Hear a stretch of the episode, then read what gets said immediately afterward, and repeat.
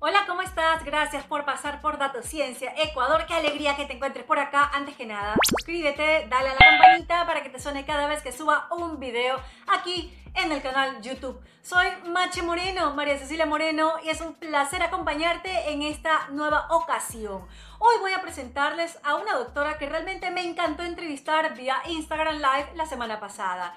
Les estoy hablando de Gabriela Zambrano. La doctora Zambrano es máster en enfermedades infecciosas, investigadora, tiene un diplomado en docencia universitaria y es máster en educación médica del Hospital Italiano. Ella realmente nos resolvió muchas dudas que teníamos respecto a lo que estamos viviendo actualmente en el mundo, las vacunas, la automedicación, la nueva cepa. Pero comencemos por la nueva cepa, que le llaman la cepa de Reino Unido, la cepa inglesa. ¿Qué pasa con esta cepa? Ya llegó a nuestro país de acuerdo a las autoridades. Pero ¿en qué se diferencia con el COVID-19 que aparentemente conocemos en nuestro país y en el mundo? Ella nos lo cuenta. Se la, se la considera más bien un linaje, una variante. Es la N501Y y realmente para que me entiendan, los coronavirus mutan realmente menos que otros virus de RNA. Sin embargo, se esperan mutaciones. Esta en particular es preocupante desde el punto de vista que eh, cuando hay una sustitución de un aminoácido, se cambia uno de, los aminoácidos por otro y en este sentido dentro de, de, la partecita del receptor que se une a la célula para que me puedan entender, es que el virus se vuelva más contagioso.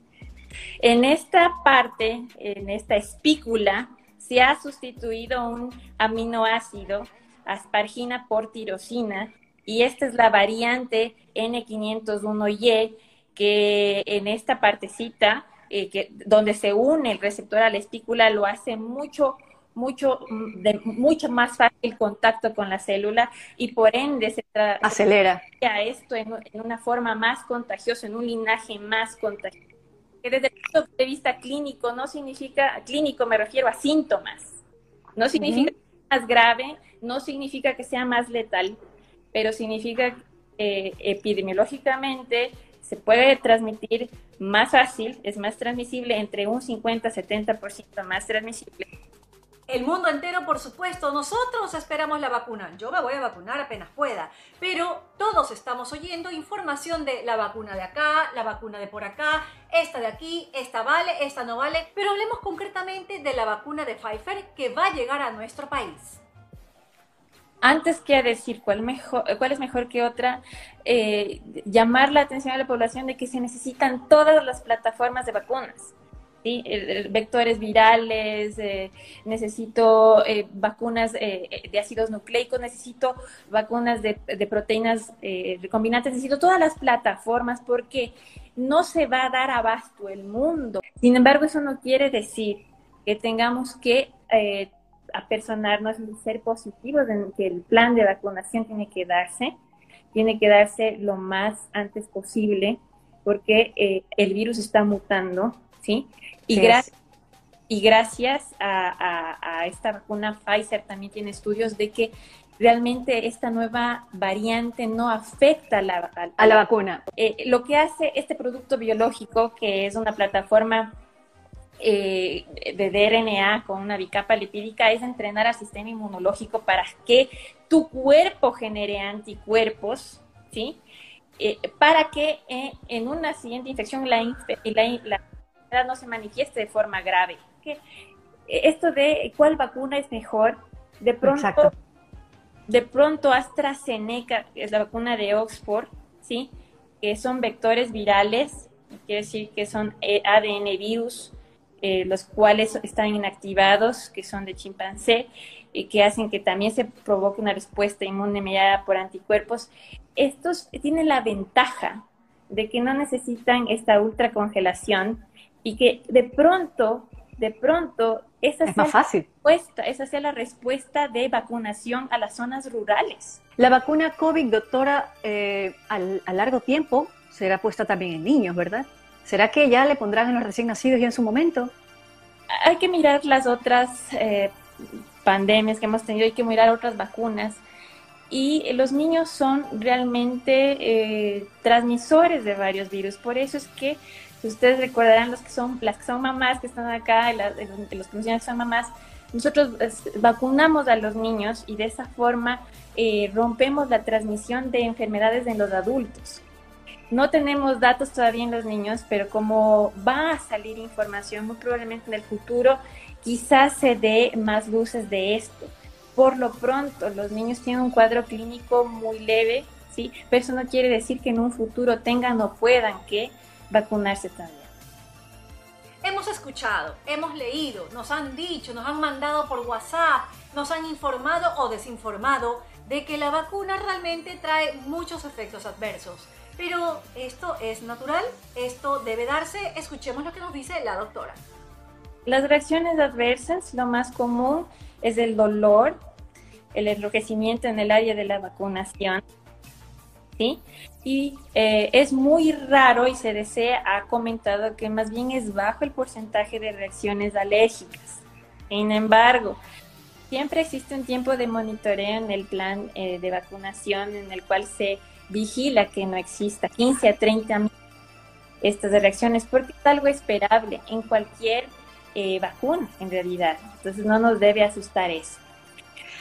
Puede, haber fiebre, puede, puede haber cierto grado de malestar, fatiga, de dolor muscular, pero eso es bueno.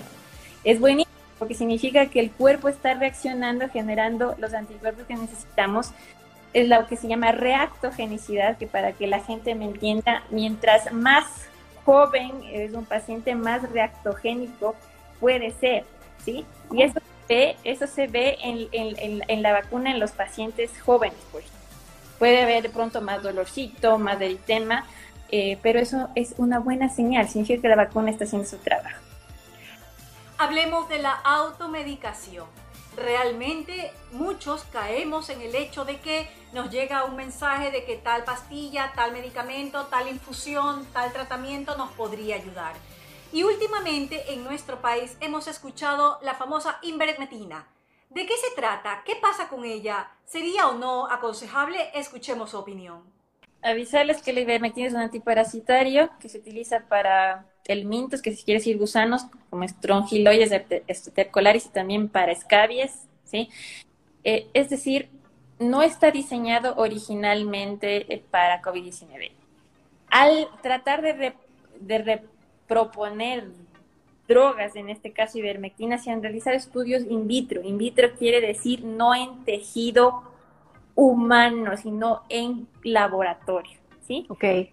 Dado de estos, de estos estudios in vitro fue que in vitro, nuevamente quiere decir en laboratorio, podría haber algún, algún grado de efectividad. Sin embargo, eso nunca se demostró en tejidos eh, eh, vivos. Ahora, existe, si es verdad, existe evidencia de algunos metaanálisis y también de algunos estudios que están saliendo, pero están mal construidos, es decir, metodológicamente no te avanzan como información para recomendar un antiparasitario para una infección que es viral.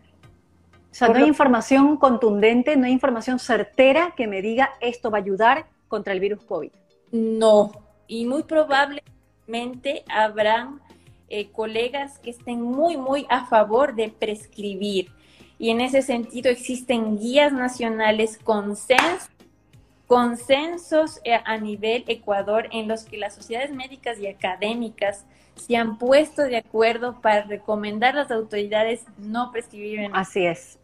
Al momento no existen datos claros para poder hacer eso no digo que esté en piedra. En el futuro, quizás después, cuando los datos se aclaren y la evidencia se siga construyendo, quizás, lo cual dudo, lo cual dudo porque no es una medicación que se debe utilizar de primera línea y en, en uso masivo, como veo que se está haciendo. Hagamos caso a lo que nos dice la doctora. Hay que ir al médico, no hay que automedicarse. Y por favor, Tomemos en cuenta el hecho de que las vacunas nos van a ayudar. No crean en los mitos urbanos que surgen alrededor de todas ellas. Realmente están para ayudarnos. Si quieres conocer un poco más de ciencia, sígueme en arroba datociencia, ese Facebook, Twitter, Instagram y por supuesto aquí, suscríbete. Y a modo personal te invito a que me sigas en arroba mache moreno. Y por supuesto te invito a mi tienda virtual arroba milola a la moda. Y también te dejo el dato de la página web de la doctora Zambrano aquí abajo en la descripción para que puedas conocerlo un poco más. Gracias nuevamente por haber estado por aquí. Nos vemos en una próxima ocasión.